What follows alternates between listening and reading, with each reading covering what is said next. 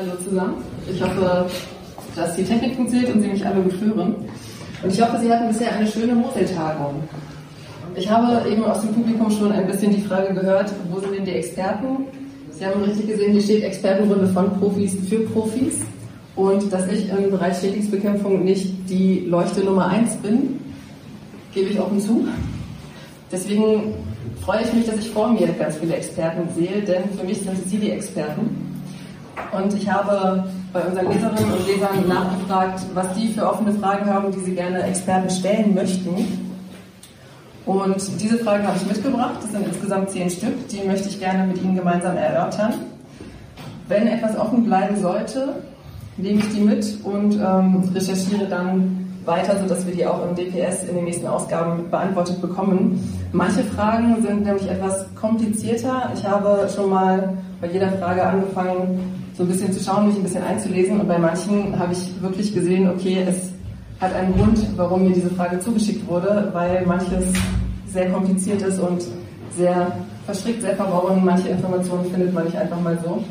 Deswegen habe ich die Hoffnung, dass von Ihnen schon mal jemand bei der einen oder anderen Frage auf die Suche gegangen ist und wir diese hier gemeinsam beantworten können. Ähm, die Fragen sind sehr bunt gemischt. Es geht um Rechtliches, es geht aber auch um allgemeine Bekämpfung. Meine erste Frage bezieht sich auf das Jahr, das inzwischen fast abgelaufen ist. Ich möchte gerne wissen, welche Schädlinge Sie in 2019 häufig bekämpft haben. Ich möchte wissen, ob das eher Bettwanzen waren oder Eichenprozessionsspinner. Achso, ich habe hier vorne noch Mikrofone, die gebe ich Ihnen dann gerne rum. Von daher, Meldungen sind willkommen. Ansonsten frage ich einfach mal ab, wer hat denn das Gefühl, dass in diesem Jahr Eichenprozessionsspinner zugenommen hat und hat selbst den Eichenprozessionsspinner vermehrt bekämpft? Da geht eine Meldung hoch. Hat noch jemand vermehrt Eichenprozessionsspinner bekämpft oder wer macht überhaupt Eichenprozessionsspinnerbekämpfung? Und hatten Sie das Gefühl, es ist mehr geworden oder ist es gleich geblieben? Ich komme mal rum. Ich nehme mal Geld, das ist vielleicht nicht ganz so bedrohlich wie das rote Mikrofon. Für mich ja gar nicht bedroht. Okay, das freut mich.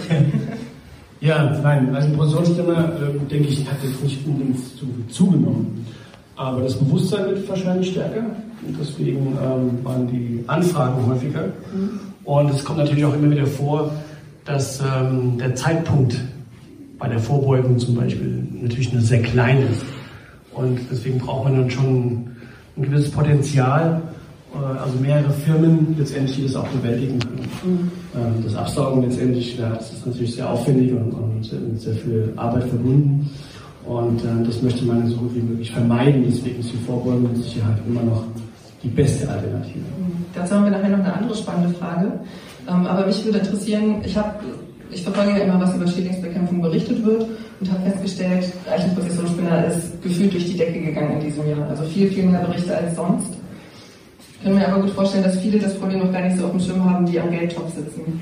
Glauben Sie denn, dass sich das in den nächsten Jahren ändern wird? Also ob sich das wirklich ändern wird, glaube ich nicht. Ähm, es wird mit Sicherheit ähm, weiter in Deutschland im Norden äh, sich mit Sicherheit verschieben. Ähm, es werden mehr Städtekämpfer damit konfrontiert werden, das denke ich schon.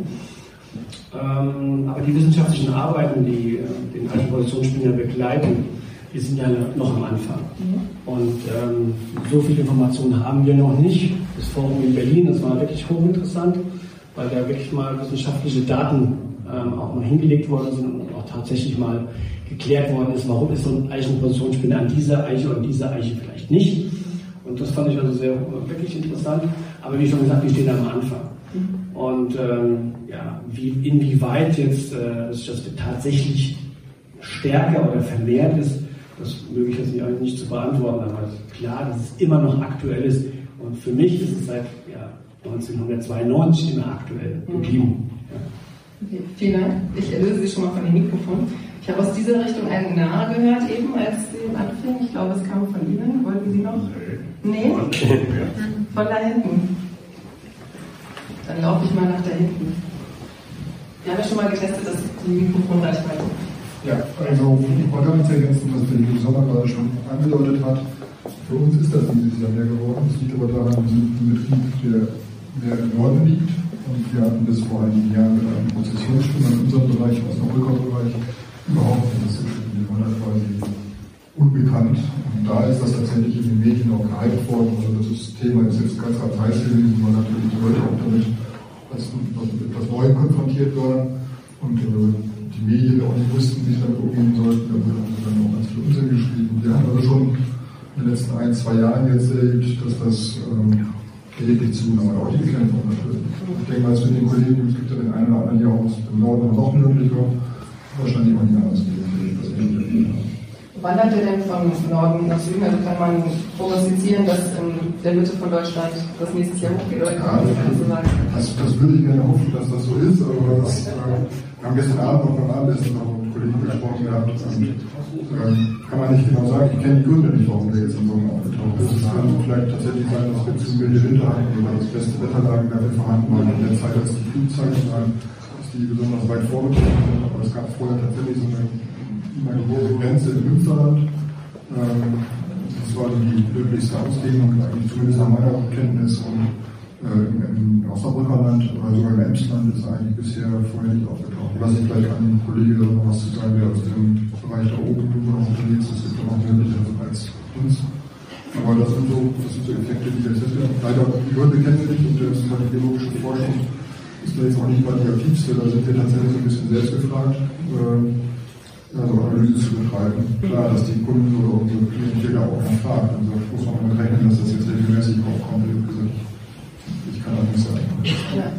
Da wir NRW Südwest sind, denke ich mal, es gibt nicht viele Betriebe, die viel nördlicher angesiedelt sind als Ihrer. Doch. Okay, ich würde trotzdem, ich komme mal zurück nach vorne. Laufe gegen meine Kamerafrau. ich würde weitermachen mit den Bettwanzen. Wer von Ihnen macht denn Bettwanzenbekämpfung? sind wahrscheinlich schon ein paar mehr. Wie sieht es denn bei den Bettwanzen aus? Ist das mehr geworden in letzter Zeit oder ist es eher zurückgegangen? Ist eine Meldung, ich komme zu Ihnen. Also bei uns in stellen wir fest, dass immer mehr Bettwanzenbekämpfung und was mir am meisten frustriert, ist, dass immer mehr Privathaushalte bei uns hochfragen, weil es Bettwanzen aus dem Urlaub mitbringen oder wo auch immer. Mhm. Und das ist natürlich nicht lustig, wenn ein Privathaushalt Bettwanzenbekämpfung machen. Ja, das glaube ich. Das ist auch immer, also generell kann ich mir vorstellen, dass es schwierig ist, in so eine private Wohnung überhaupt reinzugehen. Dann Bettwanzen ist ja nochmal ein sensibleres Thema. Mhm. Aber diese Verschleppung ist mir auch aufgefallen. In der nächsten Ausgabe kommt ein Artikel dazu. Ich habe mir mal angeschaut, wie wird über Bettwanzenbekämpfung eigentlich berichtet in den Publikumsmedien. Ich habe eben auch festgestellt, dass diese Berichterstattung vielleicht auch im Sommerloch gerade zunimmt. Da reisen die Leute auch gerne und viel. Und da wird auch immer wieder angeführt, dadurch, dass wir immer mehr reisen, nimmt das immer mehr zu. Ich würde vielleicht noch mal ein. Sehr gerne. Ich kann für uns sagen, dass ich die meisten Anfragen für die Wettbewerbsen hatte zur Nutzung des alten Prozessionsspenders. Das ist da ein Zusammenhang. Einige haben die Hauptirritation durch den alten Prozessionsspender für Bettpflanzen gehalten. Und ähm, ich habe mindestens eine vier, fünf Kunden gehabt, die deswegen auch Bekämpfungen gemacht haben und dafür richtig teures Geld bezahlt haben.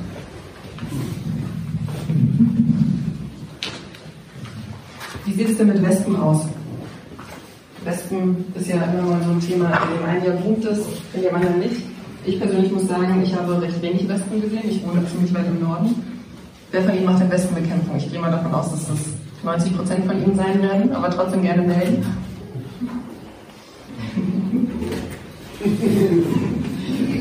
Wie ist Ihr Eindruck? Wer denkt, es ist ein sehr wespenreiches Jahr gewesen? Gerne mal melden. So 1, 2, 3, 4, 5, es sind noch nicht allzu viele. Wer sagt, es ist eher zurückgegangen? Es war eher ein wespenarmes Jahr verglichen mit anderen. Sie sagen beides? Ja, nee, ja, ich habe erst so verstanden, vom ich mache und viel, ja, aber zurückgegangen auf jeden Fall. Ja. Okay. Also, ähm, aber es ist typisch. Ähm, jetzt gebe ich Ihnen doch das noch. Okay. Es ist ähm, eher typisch jetzt auch für uns gewesen, dass wir wussten, dass es ein ruhiges Jahr wird, weil wir die Erfahrung machen, so alle drei Jahre. Also wir haben ein sehr starkes Jahr, danach ist es ein nimmst ein bisschen ab und dann ist es so, so ganz wenig und danach Der Herr steigt den Kopf.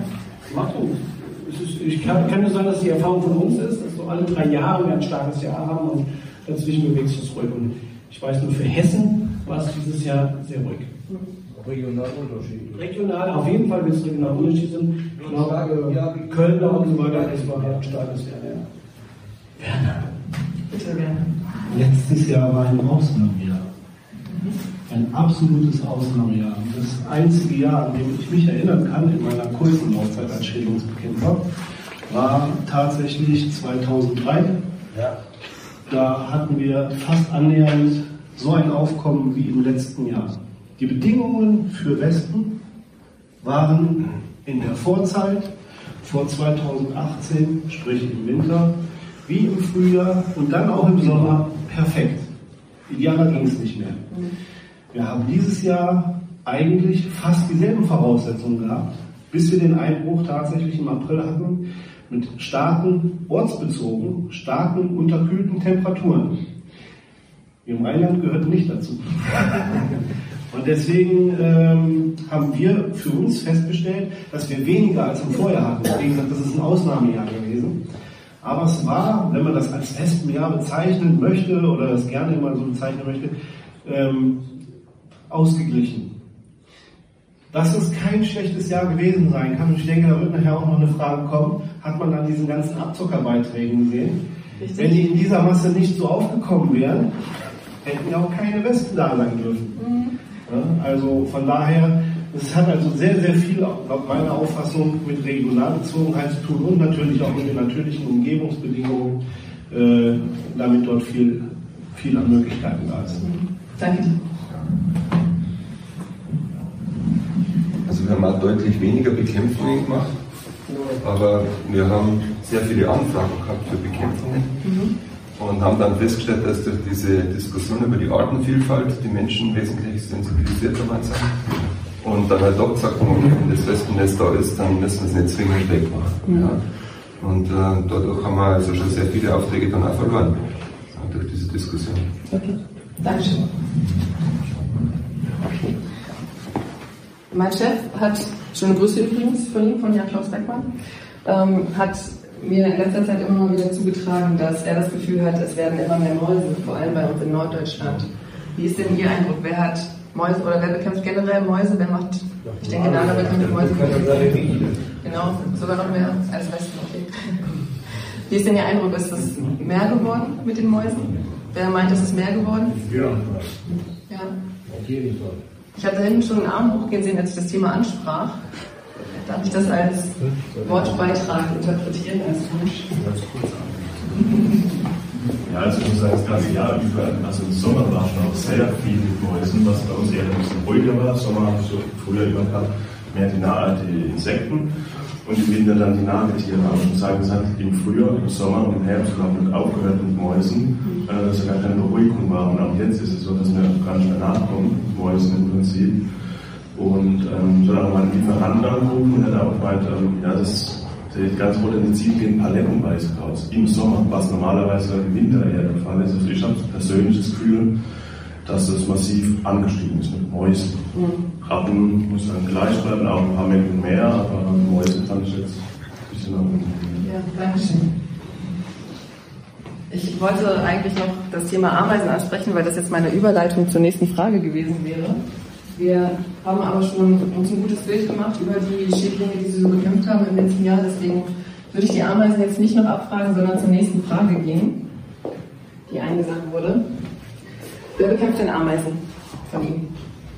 Haben Sie mit Pharao-Ameisen zu tun? Ich sehe da zwei Hände, deswegen ähm, komme ich gleich mal wieder in Ihre Richtung. Fange ich mal bei Ihnen an. Wie bekämpfen Sie denn Pharao-Ameisen? Gibt es da da? Ja, wir bekämpfen mit Fraßgel. Das funktioniert eigentlich sehr gut, das wird gut angenommen. Man kann das direkt beobachten, wie die Ameisen durchströmen. Wenn man da ein paar Minuten wartet, das funktioniert sehr gut. Nur der, das Schlussergebnis in einem großen Gebäude mit Mehrfamilien ähm, ist halt immer unzufriedenstellend, weil man die Nester nicht wirklich trifft. Hm. Dann ist dann das Problem, dass ich nicht überall rankomme, wo sie sich verstecken. Genau, ja, so sehe ich das. Ja. Okay. Also die, die Tiere, die rumlaufen, das ist überhaupt kein Problem, die gehen auf die Köder und sterben dann, aber ähm, dass man direkt den Befall jetzt wegkriegt, das haben wir noch nie. Man konnte wieder mal zwischenzeitlich eindämmen, die Bewohner sagen, ja, jetzt sind sie weg. Und dann ist drei, vier Monate Ruhe und plötzlich kommt es wieder dran. Ich darf nicht wirklich Namen nennen, aber Sie dürfen das. Welchen Köder benutzen Sie denn? Von welcher Firma? Ähm, wir nehmen das, wie heißt es? Coole hat Schaben, das Quantum. andere- Bitte? Quantum. Quantumgel, genau, das Quantumgel. Dankeschön.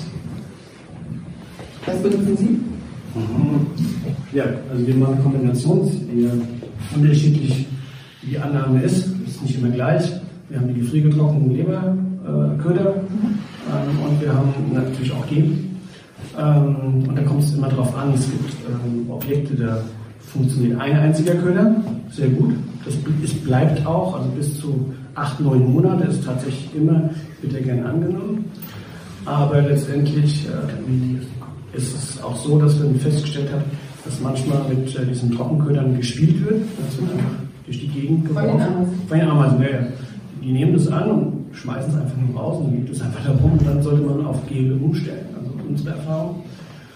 Und ähm, da habe ich jetzt eine andere Erfahrung mit äh, V-Ameisen. Also wir haben sehr viele große Hochhäuser, auch die jetzt mit Fernheizung verbunden sind, was hier so typisch ist. Äh, da haben wir eigentlich gute Erfahrungen gemacht. So innerhalb von zwölf Monaten ähm, bekommen wir den Befall tatsächlich äh, in, in, getilgt. Ist vielleicht schwierig zu sagen, aber ich sage ja, ist getilgt.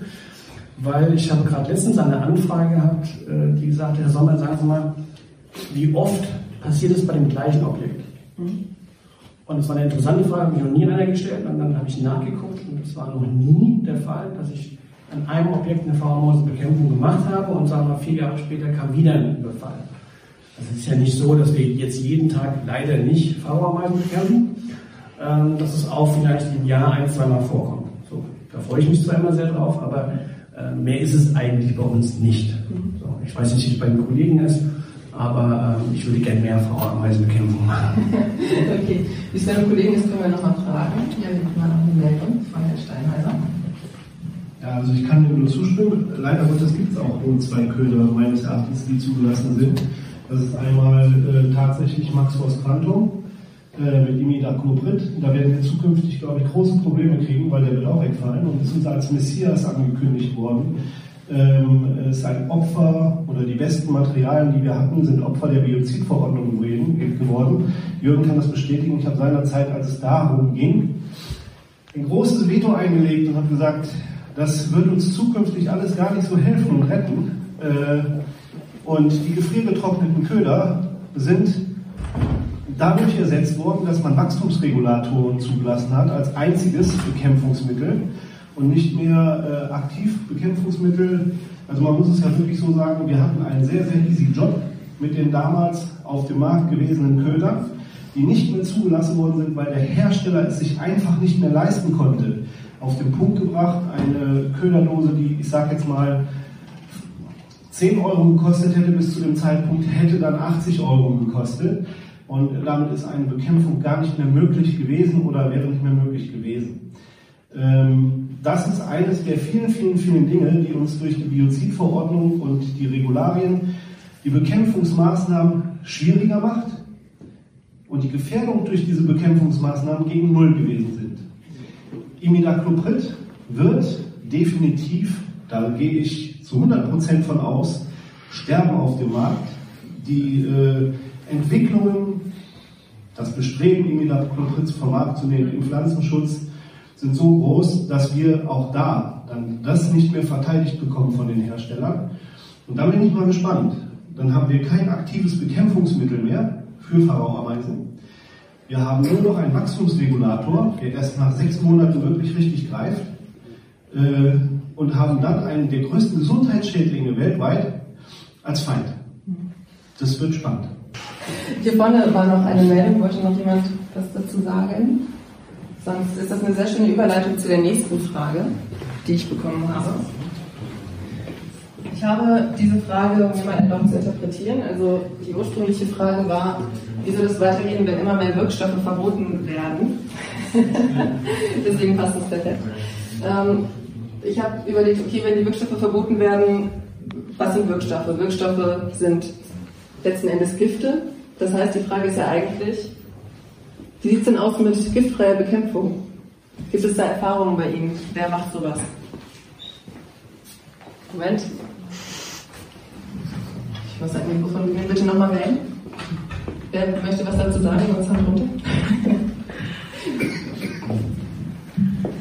Also die giftfreie Bekämpfung ähm, wäre ja zum Beispiel thermisch und ähm, ich habe jetzt im, ähm, im Sommer oder im frühen Sommer eine ganz große Bekämpfungsmaßnahme gemacht mit Wärme, also tatsächlich mit Wärmeöfen.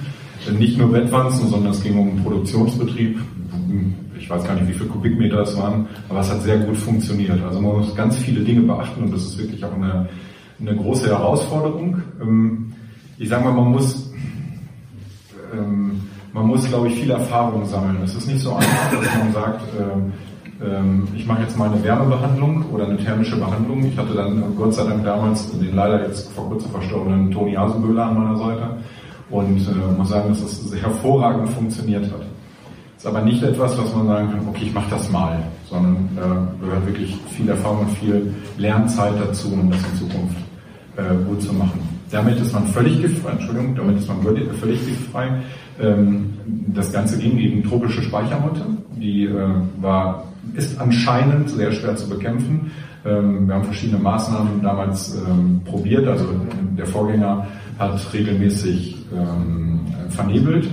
Wir haben gesagt, wir vernebeln nicht. Haben zu der Zeit dann gesagt, okay, wir versuchen das mal mit Dismate. Dismate funktioniert an, an vielen Stellen hervorragend. Tropische Speichermotte halte ich das für sehr schwierig. Sagen wir mal, es hat nicht gut funktioniert. Und die einzige Möglichkeit oder die einzigen Möglichkeiten, die wir noch gesehen haben, waren entweder eine, äh, eine Begasung des, äh, des Betriebes oder tatsächlich eine Wärmebehandlung. Und das mit der Wärmebehandlung hat gut geholfen gegen tropische Speichermutter. Das natürlich alle, alle Stadien äh, haben wir erwischt. Und darüber hinaus eben auch alles, was an Käfern da war. Ähm, hochspannend zu sehen, wie bei, ähm, wenn, wenn die Temperatur steigt, wie dann so bei ab 50 Grad die Käfer unfassbar rege werden und dann umfallen und irgendwann dann versterben. Und wenn man dann die Temperatur entsprechend lange hält, ist das eine sehr eindrucksvolle Sache. Hm. Ich unterstelle Ihnen mal, weil Sie gerade schon Erfahrung ansprachen, dass Sie sehr viel Erfahrung haben im Bereich ähm, biozidfreie Bekämpfung. Wir haben jetzt über Insekten gesprochen, über Wärmebekämpfung oder Wärmebehandlung. Wie sieht es denn aus mit zum Beispiel Schadnagern? Da kann ich mit den Schlagfallen arbeiten.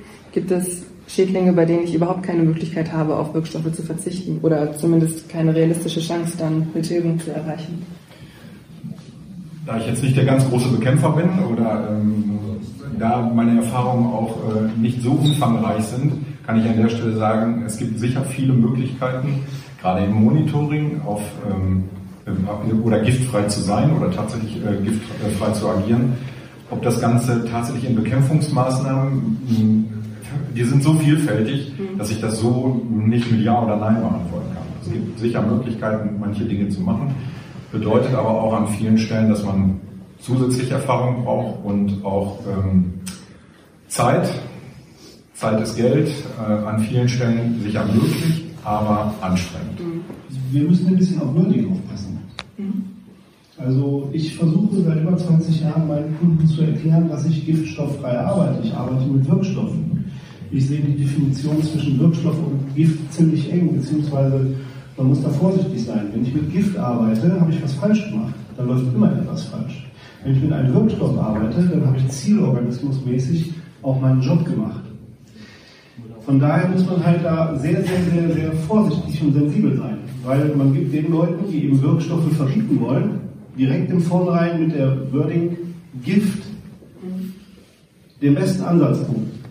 Und wie Paracelsus ja schon gesagt hat, die Dosis macht das Gift. Und äh, von daher ist eine Kombination und das haben wir alle gelernt nach IPM, Integrated Pest Management, oder eben unserer integrierten Schädlingsbekämpfung, wie wir das in Deutschland so gerne sagen, immer der richtige Weg gewesen. Seitdem es die Ausbildung gibt. Und äh, seitdem sind wir auch angehalten, die Monitoring bzw. Bekämpfungsmethodik zwischen physikalisch, chemisch und mechanischer Bekämpfung zu wählen. Und da gibt es für alle verschiedenen Arten immer eine richtige Anwendung. Und ich glaube, ich glaube und ich bin davon überzeugt, dass es bei vielen eben dadurch, dass es immer das Schema F am besten erstmal zu 90 Prozent funktioniert, einfach so durchgegangen worden ist und man einfach vergessen hat, dass es auch noch andere Methoden gibt. Das ist eigentlich das Schöne an der ganzen Diskussion, die wir mittlerweile führen, dass auch da wieder das Vergessen oder das Vergessene wieder, äh, wieder ins Gewissen kommt. Ist schon, Sie haben genickt, ich habe Sie im Augenwinkel die ganze Zeit nicken sehen. Aber ich gebe Ihnen trotzdem nochmal das Mikro. Ja, dazu noch ein Beispiel. Ähm, danke, Werner. Äh, das war auch mein Einwand. Ähm, weil wir sehen es bei unseren Kunden, die dann zum Beispiel sagen, ja, haben Sie was Biologisches? Da sage ich, na, dafür gibt es jetzt keinen Feind, den ich jetzt da einsetzen könnte. Ja. Nee, nee, äh, nichts gegen Tiere, einfach äh, Brennnesselsud zum Beispiel. Sage ich, das ist hochchemisch, klar, ne, das ist ja ein Prozess, der entsteht, das ist Chemie. Ach so, sag ich, ja, ja klar, also wenn wir was Biologisches machen, dann müssen wir was gegen mit Tiere gegen Tiere machen. Und das ist, glaube ich, auch das, was Werner meint. Einfach dieses Bewusstsein zu verstehen, was ist ein Wirkstoff, äh, was macht er, was tut er und was ist Gift, das ist schon ein Riesenunterschied. Ja. Und äh, natürlich gibt es, um die Frage eigentlich darauf zu beantworten, kann man auch giftfrei arbeiten oder wirkstofffrei arbeiten, vielleicht in dem Sinne, dann würde ich sagen, ja, man kann es sogar in jedem Bereich. Also wir haben zum Beispiel jetzt im Holzschutz, ähm, bekämpfender Holzschutz, wir haben kein zugelassenes bekämpfendes Holzschutz für Innenräume. Kann ich da nicht mit Wärme auch arbeiten? Ja, das kommt drauf an, wo es ist. Also ich habe ein Holzhaus, äh, das können Sie mit Wärme nicht hinkriegen. Also können Sie hinkriegen, ob das wirtschaftlich ist, das ist die nächste Frage. Ja. Ähm, also dann wäre es vielleicht eher sinnvoll, die Hölzer auszutauschen. Ja. Man könnte es halt eben so tun. Also das wäre natürlich immer sehr aufwendig. Das ist natürlich mit Statik verbunden und und und. Und es ist schwierig. Aber generell würde ich die Antwort sagen, ja, man kann mit Sicherheit, mit größerem Aufwand auch verschiedene Dinge nicht unbedingt tilgen, aber doch in den Griff kriegen. Dankeschön.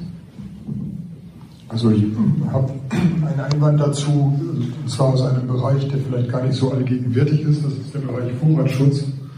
Da arbeiten wir zum Beispiel auch im Bereich der Getreidelagerhaltung und große Getreideläger. Und da kenne ich bis heute keine nennenswerte Alternative zum Kornkäferbekämpfen oder ähnlichem. Die Begasung durch Gasung. Ähm, alles Dinge, die heute in den Bereich der Pflanzenschutzmittel fallen, das heißt dort auch mittlerweile stärksten reguliert sind. Vielleicht dafür auch Sinn geben, dass diese Sachen, diese Begasungsmittel bis heute immer noch zulassen sind oder sogar teilweise neue Zulassungen erfahren. Äh, die Blausäure ist dann in den Jahren wieder dazugekommen, weil es eben dort gar keine Alternative gibt als wirkstofffreie Bekämpfung. Dankeschön. Die nächste Frage dockt da ein bisschen an. Ähm, für die Schadmangelsbekämpfung sind irgendwann die Risikominderungsmaßnahmen gekommen und haben die Schadmangelbekämpfung, wie sie bisher vonstatten ging, verändert. Zeichnet sich denn für die Insektenbekämpfung, also für die Insektizide, etwas ähnliches Abkommen RMM auch für Insektizide? Werner, du nix? Haben wir das schon, schon lange. Ist ja schon. Ja, schon lange. Das ist, das ist das, was mich am meisten fasziniert. Äh, dass ein Riesenfass aufgemacht worden ist, äh, wie, wie ich Wirkstoffe, Antikoagulantien anwenden kann oder diese unsägliche Geschichte, ja, ist jetzt noch nicht zugelassen, noch Allzulassung, ich kann jetzt Protifacum überall einsetzen. Ob, obwohl das eigentlich gegen jegliche Form äh, der Freisetzung nachher gesprochen hat. Sprich, äh, ich muss ja erstmal den geringfügigen Wirkstoff aussuchen, nicht äh, wie und wo er zugelassen worden ist.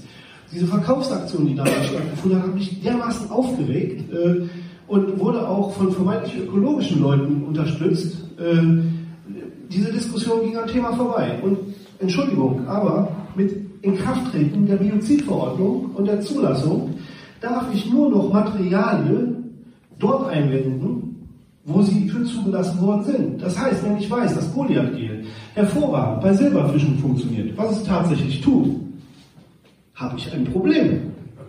Nicht mehr. Ja. ja? Ich, ich darf es nicht einsetzen. Obwohl es eigentlich absurd wäre aus fachlicher Sicht, weil ich keine Problematik habe. Aber ich darf es nicht mehr einsetzen. Das heißt, diese RMM, die hießen früher IPM und sind viel sauberer definiert gewesen. Und Nachkontrollen waren eh immer gemacht, aber es ist eben von der Branche erstmal nicht so gemacht worden. Und von daher, äh, ja, wir haben die eigentlich schon mit Produktanwendungsbestimmungen etc. pp. und Zulassungsbestimmungen. Aber man muss halt hier tatsächlich die Füße in der Tür haben, äh, um Schlimmeres, was dann nachher Verordnungen anbelangt, äh, zu verhindern bzw. beeinflussen zu können. Da kann ich insofern schon sagen, die Interessengemeinschaft Schädlingsbekämpferverbände, die sich ja gegründet hat, wird sich im Januar dazu treffen, äh, unter anderem, äh, und es ist eines der Themen, wo wir den Fuß gerne in die Türen setzen wollen. Mit einem Vertreter für die Branche, nicht mit Hunderten, das bringt nichts. Möchte noch jemand was zum Thema RMM für Insektizide sagen? Sonst gehe ich zur nächsten Frage über. Die ein bisschen in die Richtung geht. Ähm, wenn man in den Baumarkt geht, finde ich auf jeden Fall frei verkäuflich irgendwas gegen Ameisen, gegen Schaden und so weiter und so fort. Ich habe da mal eine erste und eine zweite und eine dritte Google-Suche eingegeben und habe geguckt, wie ist das denn eigentlich mit Insektiziden, die an den Endverbraucher direkt ausgegeben werden. Und wenn Sie mir keine Antwort geben können, muss ich mich da nochmal genauer mit befassen, um eine Antwort zu finden, denn alles, was ich gefunden habe, bezog sich auf Pflanzenschutz im Bereich Landwirtschaft. Deswegen hoffe ich, dass sich von Ihnen schon mal jemand damit beschäftigt hat und beantworten kann, wie ist das rechtlich geregelt, dass eben bestimmte Insektizide an Endverbraucher weitergegeben werden. Gerne melden. Sonst weiß ich, dass ich die nächsten Wochen ein bisschen was zu tun habe.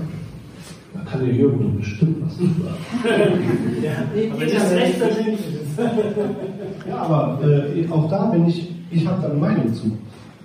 Wenn da Professional Use draufsteht, ist es nur Professional Use. Und wenn eine Zulassung für Professional Use ist, dann darf Imidacloprid nicht bei Amazon verkauft werden. Genauso wenig wie die Antikoagulantien darüber verkauft werden dürfen. Äh, das Problem ist, dass hier Kontrollmechanismen fehlen und gar nicht erst zum Einsatz kommen. Also äh, ich habe vor, vor über 15 Jahren an dem Workshop bei äh, der Bundesregierung, bei der Bauer mitgewirkt, äh, wo über 70 Verbände gesprochen haben und habe äh, den Schutz durch Biozide verteidigt und habe zu dem Zeitpunkt gesagt, es macht überhaupt keinen Sinn, das unprofessionellen äh, Anwendern in die Hand zu drücken. Das ist der beste Umweltschutz. Also beim Umweltbundesamt habe ich ganz klar gesagt, das ist der beste Umweltschutz, der Umgang durch Biozide, durch Fachpersonal stattfindet, dass dann die wenigsten Anwendungen stattfinden, dass so wenig wie möglich an Bioziden in die Umwelt kommen. Äh, die Ergebnisse kennen wir. Und das ist auch das, was ich seit Ewigkeiten immer wieder predige und sage, unsere Lobby ist da einfach zu klein, weil wir nicht gegen die Vertriebler, nicht gegen die großen Bayer etc. ankommen können. Wir sind für die so viel am Umsatz des gesamten Raums. Deswegen finde ich auch nur Landwirtschaft, wenn ich nach Insektiziden suche. Peter. Ja, aber man braucht doch letztendlich nur mal in den Baumarkt gehen oder selbst im Supermarkt, was da an Insektiziden angeboten wird. Insektensprays gegen alles Mögliche, äh, teilweise Ameisenbuffets und sonst was alles. Und äh, wenn ich dann irgendwo mal hinkomme und ja, ich habe mir im Baumarkt für 2,99 ein Insektenspray gekauft, hat überhaupt nichts gebraucht. Ja, und dann, äh, ja, für die ist, für die Endverbraucher äh, billig immer noch gut. Wir wissen, dass dem nicht so ist, denn für 2,99, tut mir leid, kann man nicht produzieren. Das geht nicht. Und das versuche ich den Leuten klarzumachen, eben dann zu sagen, äh, überlegt mal, für den Preis könnt ihr dann einen Kühlschrank kaufen, für äh, 100 Euro, ein funkelnagelneu mit allem drum und dran, geht nicht. Also für diese Preise, die da äh, für den Endverbraucher da sind, kann man nicht vernünftig produzieren. Äh, nur es ist ein Täuschen äh, ja, des Endverbrauchers, äh, eine Alibi-Funktion, dass man selber was machen kann. Mhm. Danke. Gibt es noch Wortmeldungen dazu? Jetzt wechseln wir tatsächlich das Thema und gehen ein bisschen weg von den Insektiziden.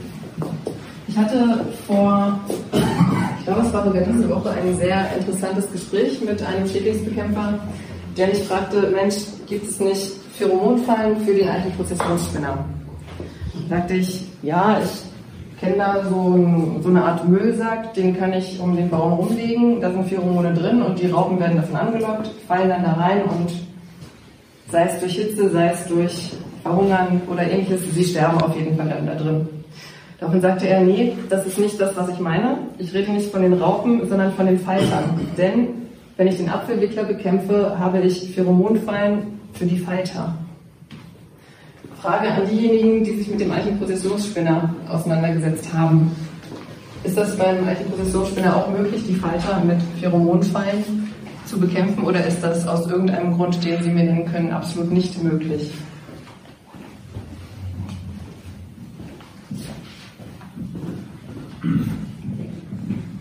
Ja, moin. Ähm, ich habe diesbezüglich die Tage erst mit dem Kai Gröner aus dem hohen Norden gesprochen. Der hat mir berichtet, es gibt tatsächlich ähm, Pheromone für den Eichenprozessionsspinner. Die werden wohl auch im, im, Forst verwendet, um ungefähr zu prüfen, zu checken, ja, wie weit, wie schlimm ist das überhaupt. Äh, von der Bekämpfung war da jetzt eigentlich nicht die Rede. Und von diesen Fallen, die Sie da eingangs beschrieben haben, diese komischen Schlauchsäcke, die so ein bisschen, also da Sie sind ein bisschen umstritten. Ein bisschen umstritten ist gut, ne? Also da kann ich mir, glaube ich, da würde ich es wahrscheinlich eher mit Ultraschallgeräten. Äh, es gibt tatsächlich eine sehr spannende Methode, ähm, die kommt aus der Soziologie. Man hat bei dieser Progression den Anfang ans Ende gesetzt. Das heißt, sie sind immer weiter im Kreis gelaufen und es hat angeblich funktioniert. Ja, dafür man die das auch nicht tierschutzgerecht. Okay. Also, ich habe das nur gesagt. Ja, diese Pheromone gibt es tatsächlich. Ähm, und ähm, nur welche, ist, über welche sprechen eine, wir? Über Falter oder über Über die Falter, hm? über die Falter, ja. Die Raupen, nein, da, also sexuelle. Es sind keine sexuellen. Sie sind keine, genau, es sind keine, sind ähnliche Pheromone, sowieso Aggregatspheromone, so ähnlich. Ähm, und damit ähm, auch ähm, letztendlich nehmen sie nie diese Menge, können sie nie auffangen. Und deswegen gibt es ja immer noch Zählungen auch von den Eiablagen äh, das wirklich sicherer ist. Ja? Was natürlich unfassbar aufwendig ist, also wir machen es natürlich nicht, aber ähm, es ist sehr erfolgreich. Mhm. Ja. Dankeschön. Wenn es dazu weiter keine Wortmeldung gibt, kommen wir zum Thema, über das wir bestimmt bis morgen früh diskutieren können, über, die, über das bestimmt der eine oder andere an der Bar noch diskutieren wird. Stichwort Abzocke. Ich möchte nicht darüber sprechen, was für Geschichten wir alle gehört haben. Mir ist erst gestern zugetragen worden, hat mir jemand erzählt, eine Kundin ist abgezockt worden und derjenige, der es getan hat, hat diese Dame angespuckt.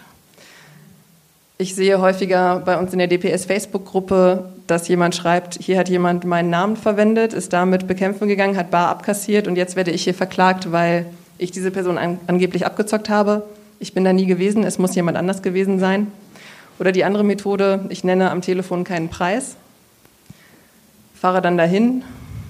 Im Zweifel, wenn die Person nicht bezahlen möchte, habe ich noch einen Kollegen im Auto oder habe meinen Hund im Auto oder ähnliches. Auf jeden Fall werde ich diese Person schon irgendwie dazu bekommen, zu bezahlen.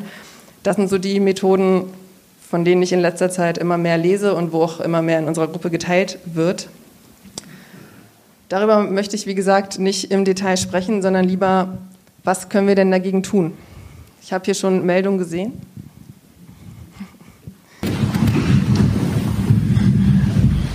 Abzocke gibt es ja jetzt schon ein paar Jahre und nicht nur im Bereich der Schädlingsbekämpfung, sondern die Schlüsseldienste waren ja damals aber ganz groß. Ähm, ich frage mich an der Stelle natürlich ganz oft, trägt nicht auch der Verbraucher da eine gewisse äh, Schuld an dieser Misere, weil ich den, äh, am Donnerstagabend den Bericht auf RTL gesehen habe mit, mit Herrn Beckmann, äh, der da nun so eine Abzockgeschichte aufgedeckt hat. Da kann ich nur sagen, wie bescheuert ist man, ja? Wie bescheuert ist man als Verbraucher? Und das sah ja noch nicht mal so aus, als wäre das jetzt irgendwie, ähm, die Frau macht ja einen ganz normalen Eindruck, sage ich mal, normal in Anführungsstrichen. Da bin ich immer wieder erstaunt, wie sich solche Leute dann so abzocken lassen können. Äh, wie man dem Ganzen entgegenwirken kann, ist wahrscheinlich das Gleiche, was Werner eben gesagt hat. Man kann äh, solchen Strömungen entgegenwirken, indem man zusammensteht, sich äh, organisiert, eine vernünftige Lobby hat und am Ende des Tages vielleicht auch sagt, okay, es gibt ein es, äh, es gibt einen Kodex, ich sag mal, faire Wespe fällt mir jetzt gerade mal so ein, äh, wo man sagen kann, okay, das macht man auch publik und die äh, Betriebe, die sich organisieren, ähm, die sind dann vielleicht in, die haben dann vielleicht diesen Stempel im Internet auch, so dass es auch für Verbraucher ganz klar ersichtlich ist, dass es sich eben um Fachbetriebe handelt, die die Verbraucher nicht abzocken. Ähm, ich glaube, dass das ein, ein, guter Ansatz wäre, aber solange Wald- und Wiesengeschäfte weiterhin auf unseren Brücken ausgetragen werden können, ähm, wird es auch so weitergehen. Und ich glaube nicht, dass der einzelne Schädlingsbekämpfer da an der Stelle irgendwas tun kann. Vor allem, wenn es dann wirklich in die Kriminalität geht, dass man äh, den Namen benutzt, dann wird es natürlich super anstrengend. Du hast ein Mikro? Okay. Ja, ich habe ein Mikro. Ähm, ich sehe das so ähnlich wie der Herr Cheflaut. Das ist, äh, ich glaube, dass wir als, als Schädlingsbekämpfer da eigentlich gar nicht so sehr viel gegen tun sollten. Das ist eine Sache, Aufgabe von Behörden, die der ganzen Hand nachgehen müssen. Das ist nicht unsere Kernaufgabe, hier jetzt irgendwo ähm, irgendwelche Vergehen zu verfolgen. Unsere Branche leidet da auch eigentlich nicht wirklich drunter. Also der Ruf der Branche im Gegenteil, habe ich festgestellt, sind wir als Ver in den Verbänden insbesondere noch nie so oft von den Medien angesprochen worden und anschließend im Positiven auch erwähnt worden. Das heißt, wir hatten unglaublich oft Gelegenheit in diesem Jahr, ähm, in Zeitung, Presse, Radio, Rundfunk, Fernsehen ähm, herauszustellen, dass wir Fachbetriebe sind, dass wir qualifizierte Partner sind für zur. Die Gelegenheiten hatten wir in den Jahren davor eher selten oder gar nicht. Hm. Das heißt, es hat sogar den positiven Effekt, die Leute sprechen mit uns. Aus Sicht der Verbände zumindest, die wir selten Sprachrohre in die, in die Medien finden, zumindest nicht so öffentlichkeitswirksam, dass wir auch mal die Bildzeitung äh, groß berichtet oder RTL mal zu Primetime sowas aufs Tableau hebt. Das hat sich das tatsächlich positiv für uns entwickelt und insbesondere eben unter diesem, diesem, diesem Thema, dass wir uns da eben als die Guten darstellen dürfen, während dann die Abzocker auf der anderen Seite stehen.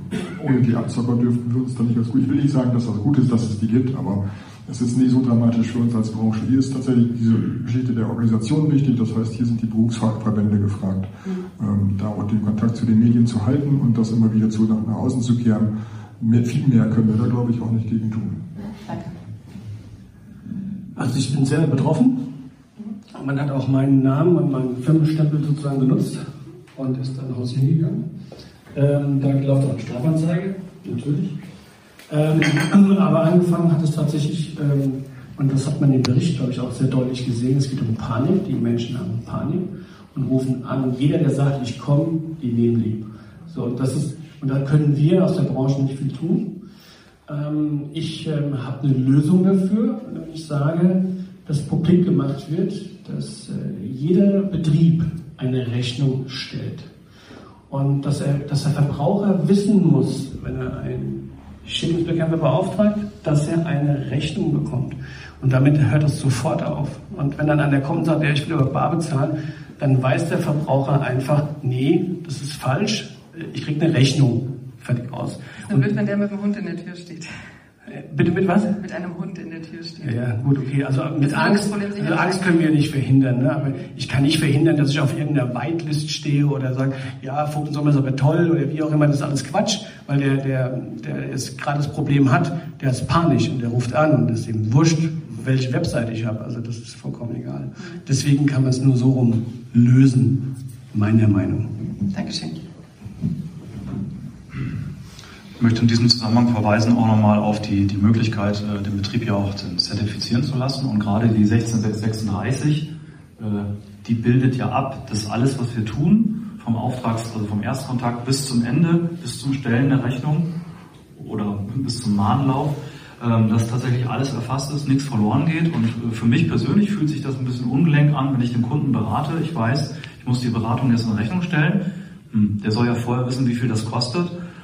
Und dann habe ich Kunden, die sagen, ja kommen Sie schnell, helfen Sie mir, ich muss jetzt, ich habe ja morgen den Auditor da und ich brauche jetzt da irgendwie Manpower vor Ort. Es geht ja hauptsächlich um Privatkunden. Ja, das ist ausschließlich Privatkunden, ja, okay. Aber ich hatte jetzt bei dem einen, bei dem einen, ja, ist richtig, aber ich, wir hatten das auch so, ich habe jetzt im einen oder anderen Workshop ja nahegelegt, äh, ich habe da so empörte Endverbraucher, die bei mir anrufen, die fragen nach dem Rechten, ja, kann das so sein, ist das so richtig? Und da wird mir manchmal echt ein bisschen flau im Magen, wenn ich dann so höre, dass da zwei angerufen werden und dann kriegen die gleich am Telefon gesagt, wir arbeiten aber nicht auf Rechnung. Und da, da hört es eigentlich alles auf. Das ist, das ist schon der Hammer. Also da, da bin ich aber wieder bei der Verantwortung des Endverbrauchers. Die Endverbraucher schaffen es immer, wenn sie Panik haben, die ersten zwei Firmen, die oben eine Anzeige haben, anzuklicken und anzurufen. Und erst, wenn das Kind im Brunnen gefallen ist, rufen Sie eben bei den, bei den etablierten Firmen an und sagen, ich glaube, ich bin abgezockt worden, können Sie mal kommen und mir helfen? Ja, also das sehe ich in der Verantwortung. Und Das, was ich an der Stelle eben auch schon gesagt habe, wie gesagt, 16636 ist definitiv ein, ein Maßstab, den man setzen kann. Äh, Verbandszugehörigkeit, wobei ich das natürlich auch immer äh, schwierig hier unter uns, ist, wir, wir sprechen ja immer unter Leuten, die eh ähm, äh, organisiert sind, die eh in Verbänden sich engagieren oder ähnliche Dinge tun. Ähm, Vielleicht muss man genau an der Stelle ansetzen und sagen, okay, man ist Verbandsmitglied, man ist zertifiziert und ich will gar nicht sagen, dass jeder Betrieb zertifiziert sein muss, aber es ist zumindest ein Qualitätsmerkmal, an dem man erkennen kann, dass es sich um einen Fachbetrieb handelt und dieser Fachbetrieb dann auch so abrechnet, wie es sich gehört. Ich bin nicht dagegen, Geld zu verdienen und äh, ähm, es muss dann nur so sein, dass es eben auch klar nachvollziehbar ist und es dann eben nicht abgezockt wird. Aber viel Verantwortung beim Verbraucher und ich glaube, dass, der, dass die Verbände da, das was Werner eben auch gesagt hat mit dem Zusammenschluss bei NRS, äh, sicher dazu führen kann, dass man in Zukunft da vielleicht noch mehr darauf achten kann und eben, äh, früher war das, das DSV-Siegel war ein Gütesiegel, ja, früher, ich, ich, vielleicht auch heute noch, ich weiß es nicht, ähm, aber daran konnte man sehen, dass es sich zumindest um organisierte Betriebe handelte und man vielleicht irgendwie zumindest einen gewissen ähm, Anspruch hatte, dass man da einen ordentlichen Betrieb bekommt. Jetzt muss man heute sehen, klar, die, die, die, äh, die Sachen im Internet und auf Google, je mehr Geld man ausgibt, desto weiter steht man oben und äh, die Firmen, die abzocken, ich meine, wenn ich 3000 Euro für eine, für eine Rattenbekämpfung äh, nehme, die, wo die Ratte im Grunde genommen nicht stattgefunden hat, dann habe ich natürlich auch reichlich Geld, um ordentliche Google AdWords zu schalten. Ne? Also ich stimme dem Kai absolut zu, bin ich auch der Meinung, aber warum spucken denn die großen Suchmaschinen die ganzen Verbrecher überhaupt aus? Warum dürfen die ausspielen? Warum gar nicht angesetzt, dass Google gesagt hat, die dürfen solche Firmen nicht ausspielen, da wird kein Weg irgendwie vorgeschoben. Und ich glaube, die Leute, die da in Panik suchen, die gucken halt oben, die brauchen direkt Hilfe und dann stehen da direkt diese Leute. Die sind ja alle bekannt, ob es der Neumann, Roth, Weber, wie sie alle heißen. Und da müsste man eigentlich auch bei Google tatsächlich ansetzen und denen sagen, so nicht zertifizierte Firmen, keine Verbandsmitglieder, die dürfen halt keine Werbung da schalten. Und das denke ich ist ein ganz großer Ansatz, dass die Endverbraucher gar nicht auf die Firmen stoßen. Ich hake da mal ein, denn das ist ein sehr guter Ansatz. Das ist passiert bei den Schlüsseldiensten. Und es ist auch sehr erfolgreich gewesen, dass Google eben gesagt hat, ich spucke bei der Google-Suche nur noch regionale Schlüsseldienste aus. Also ich weiß ja, wo die Person sitzt, anhand der IP, wie auch immer. Und dann weiß ich ja auch, wo die anderen sitzen und nur das kriegen die. Mhm. Daraufhin habe ich bei Google nachgefragt, hey, ich finde das sehr gut. Es tut was gegen diese Abzocke, dass eben jemand aus, keine Ahnung, woher zu mir hingefahren kommt, um mir dann 2000 Euro aus der Tasche zu leihen für ein Wespennest.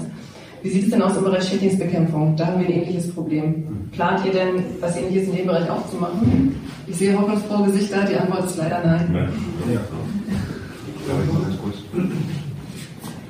Ist Ach so. Wo geht's weiter? Ja, ja. Aber in Mikrofon. Vielleicht sagt er ja schon, was ich sagen wollte. Ich wollte, ich wollte nur ganz kurz sagen mit den Zertifizierungen, die 16636. Die Leute, kann man ja oder wie sie alle auch heißen, ist ja völlig äh, egal, das organisiertes Verbrechen. Und äh, wenn wir einen Stempel alle drauf machen, dass wir beim Verein sind, 636 zertifiziert sind, dann machen die einen Stempel auf ihre Internetseite und das ist genau der gleiche Scheiß. Wir können nur gut arbeiten und nicht mit irgendeinem Stempel auf einer Internetseite kommen, weil das ist so schnell kopiert. Siehe Adidas, was weiß ich was, jeder macht zum Ausland nach, das interessiert nachher keine Sau und die Internetseite von denen ist so schnell wieder geschlossen und die nächste aufgemacht, das interessiert überhaupt gar nicht. Ja. ganz kurz noch mit Google, ich habe tatsächlich auch mit Google selber telefoniert. Die sehen sich da nicht im Zuge irgendetwas zu tun, weil die auch sagen, äh, was sollen wir da tun? Dann sage ich, ihr unterstützt ja tatsächlich Abzocker. Es geht ja auf, auf die, wo das wirklich machen, das sagen die auch, das können wir nichts machen und so ungefähr, wir wollen auch nichts machen. Ich habe extra mit denen telefoniert. Da vorne geht's weiter. Die Frage ist ja ganz klar, was können wir tun? Die ganzen vorhergehenden oder einige äh, vorhergehenden Wortmeldungen, die konkretisierten schon, was ist die Verantwortung des Endverbrauchers. Ich als Fachmann kann eben meine Qualifikation, meine Kompetenz am Markt durchsetzen, beraten durch entsprechende Arbeit. Ich kann äh, im Rahmen der Zugehörigkeit innerhalb Verbände entsprechend eines Siegels sicherlich irgendwo für mehr Nachweis sorgen, dass ich mich fort- und weiterbilde. Da gehört es für mich dazu, was können, die Frage ist immer noch nach wie vor, was können wir tun, wir Schädlingsbekämpfer, transparent machen, was es dazu gehört, zum Beispiel ein Campus-Siegel oder ähnliche Siegel zu erhalten. Wo ich nichts von halte äh, oder relativ eingeschränkt was halte, wo ich nicht ganz konform laufe, ist eben zum Beispiel dieses faire Weste. Weil ich dann wiederum dahin gucke, jetzt heißt das Ding faire Weste. In einem Monat heißt es faire Bettwanze, in einem Monat heißt es faire Ratte und in fünf Jahren haben wir fünf faire sonst irgendwo was. Wenn ich das nötig habe, für jedes einzelne Tier eine Qualifikations- oder äh, Nachweis zu erbringen, 180 Euro oder wie viel auch immer das mittlerweile kostet, dann ist das eine Sache, mit der ich mich nicht anfreunden kann. Das Zweite ist auch an der Stelle, ähm, mit diesen Whitelisten sich eintragen zu lassen. Ich sage es mal so, je mehr Aufmerksamkeit ich schenke, also ich bin eher in dem Zug, ich fühle mich da irgendwo hingezogen und gedrängt. Wie, wie reagieren wir drauf? Reagieren wir angemessen und sachlich drauf? Oder sind wir in der Rechtfertigung in dem dagegen steuern? Einfach sagen, nee, das sind die, äh, es ist halt in Zusammenarbeit Verbraucher, Verbraucherschutzverbände, äh, Schädlingsbekämpfer, Fachbetriebe, Fachverbände, die Zusammenarbeit. Und da bitte schön kein Alleinstellungsmerkmal, wie es der DSV früher hatte, wie es teilweise heute noch in Behörden irgendwo vorliegt, dass nur Firmen ausgesucht werden oder auszusuchen sind, die diesen Stempel irgendwo haben. Letztendlich nur zahlendes Mitglied sind. Das ist für mich kein Qualitätsstandard. Heißt für mich im Umkehrschluss die Qualität und bei sich zu bleiben und das in der Praxis umzusetzen, was wir können und das nach außen transportieren, möglichst transparent und auf allen Leveln. Das ist das, was wir tun können, so gucke ich drauf. Vielen Dank. Da vorne geht es weiter. Schwarzes Mikro. Also ich bin auch der Meinung, dass man es einfach mehr publik machen sollte. Allgemein von, angefangen von der Polizei, äh, die informiert ja tagtäglich über sonstige Betrüger, was hier im Land durch die Gegend läuft. Äh, so bin ich eigentlich der Meinung, sollte man das eigentlich auch mit den Schädlingsbekämpfern machen dass man äh, einfach mehr Transparenz hat, äh, dass wenn sowas auftaucht, äh, dass man das einfach äh, dann auch meldet. Mhm. Auf jeden Fall. Ja. Bitte schön. Ja, Im Großen und Ganzen stimme ich der ganzen Geschichte zu, aber wir haben doch alle eine Gewerbeanmeldung. Und warum machen wir eins nicht, dass wir über die Gewerbeämter mal gehen und dass die Gewerbeämter mal da nachprüfen, die solche Geschichten in der Presse, im Internet und auch an der Haustür mit Wurfsendungen oder was verkaufen. Da ist doch ein Weg und da, wir, wir sind ja Steuerzahler. Wir unterhalten ja und bezahlen die Gewerbeämter, die Leute, die da sitzen. Und die sollten doch gefälligst mal was für uns tun, wofür wir auch Steuern abführen. Das ist ja nicht wenig. Und das halte ich für einen ganz wichtigen Punkt dabei, Einschalten von der Polizei, das wäre auch, äh, wäre auch ein wichtiger Punkt. Aber ich sehe da einzeln, wir von über unsere Verbände, da auch bei den Gewerbeämtern auf die Füße treten, dass die solchen dunklen Schafen nachgehen und da auch mal Exempel statuieren und da mal hier äh, richtig dazwischen gehen und dass die denn der bestraft werden, die hier Gewerbe ausüben, wo sie gar keine Berechtigung ja. haben. Nämlich, es ist ja hier eins, der Schädlingsbekämpfer ist ja ein geschützter Beruf. Wir haben ja eine Ausbildung gemacht, damit wir über das DRG 520 oder 526 Wirkstoffe ausbilden können. So, und warum wird das nicht genau verfolgt und warum geht das nicht hier, äh, wie gesagt, über die Gewerbeämter, wo da einen Schutz haben und auch, was wir alle hier, die hier im Raum sind, wo getan haben, dass, die, äh, dass das überprüft wird für alle, die schwarze Schafe sind. Aber da gibt es ja, Moment. Davon geht's weiter. Ja, meine Frage in die Runde, an die Kollegen. Bisschen provokant vielleicht, aber was haltet ihr davon, wenn man jetzt einfach sagt, äh, wir veröffentlichen Fotos von unseren Mitarbeitern auf den eigenen Homepages und sagen dann dem Verbraucher, guckt auf der Seite nach, ob der bei uns ist, ja oder nein?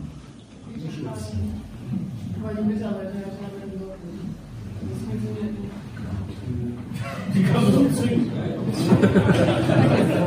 Ich habe die Rückmeldung, es funktioniert nicht. Wie sehen Sie das denn? Wer denkt denn, das kann funktionieren? Gerne mal melden. Auch dass die Mitarbeiter mit Foto auf die Homepage kommen und einen Ausweis dabei haben. Das ist, eine, ist das eine Wortmeldung oder ist das. Du musst eigentlich hier vorne weitermachen. Ja, das war eigentlich gerade Frage nochmal. Moment. Okay, dann machen wir da hinten kurz weiter. Also es gab zu diesem Thema Abzocke und wie kann man sich da möglicherweise irgendwo abgrenzen, ähm, im Arbeitskreis IGS ein Gespräch in Berlin vor einigen Wochen. Da sitzen die Verbände zusammen. Da war zum Beispiel die Idee gewesen, ähm, ein Modell zu übernehmen, das ähnlich in Holland existiert. Da hat der Shakespeare-Kämpfer eine sogenannte Lizenzkarte.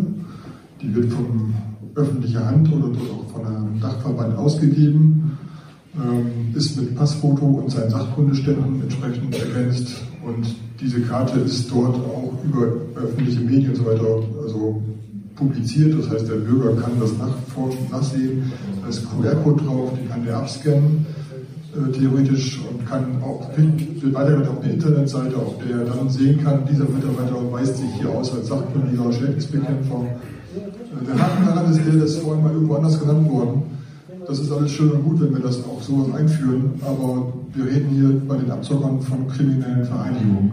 Die, die steuern nicht davor zurück, dann auch das zu fälschen oder das irgendwo vorzutäuschen. Die nehmen ja Firmennamen an von, von bekannten und existenten Firmen. Ich glaube, dass das am Ende nicht die Lösung wäre. Also es ist doch tatsächlich so, dass die äh, Bundesmacht, die meisten kommen ja eigentlich vom Ausland, ist noch nie überhaupt zum Fassen gewirkt, äh, sind die ja eigentlich schon oder sie sind gemeldet im Ausland, die kriegst du gar nicht zum Fassen. Das ist ja das Problem. Äh, dass die Landratsämter sich äh, um uns kümmern oder um das Thema kümmern, ist zwar richtig, aber ich denke nicht, dass es zum Erfolg führt, weil doch sehr viele vom Ausland kommen. Polen und so weiter, einfach die, die laufen rein. Ich, ich kann mir das nicht vorstellen, wie kann es eigentlich sein, dass wenn einer eine Bekämpfung macht, nämlich bei irgendeinem einer Familie, äh, dass der zuerst sagt, ich möchte den Betrag zuerst kassieren und dann mache ich die Bekämpfung. Und faktisch, äh, was tatsächlich passiert ist, der hat zuerst den Betrag abkassiert und sagte dann, er muss ins Auto laufen, um sein Material zu holen, steigt ins Auto ein und fährt weg. Weder eine äh, Autonummer noch sonstiges, irgendwas war da. Da muss ich doch auch sagen, wie, wie, wie doof muss eigentlich der Einzelne sein, um sowas überhaupt zu machen? Also, das verstehe ich manchmal nicht.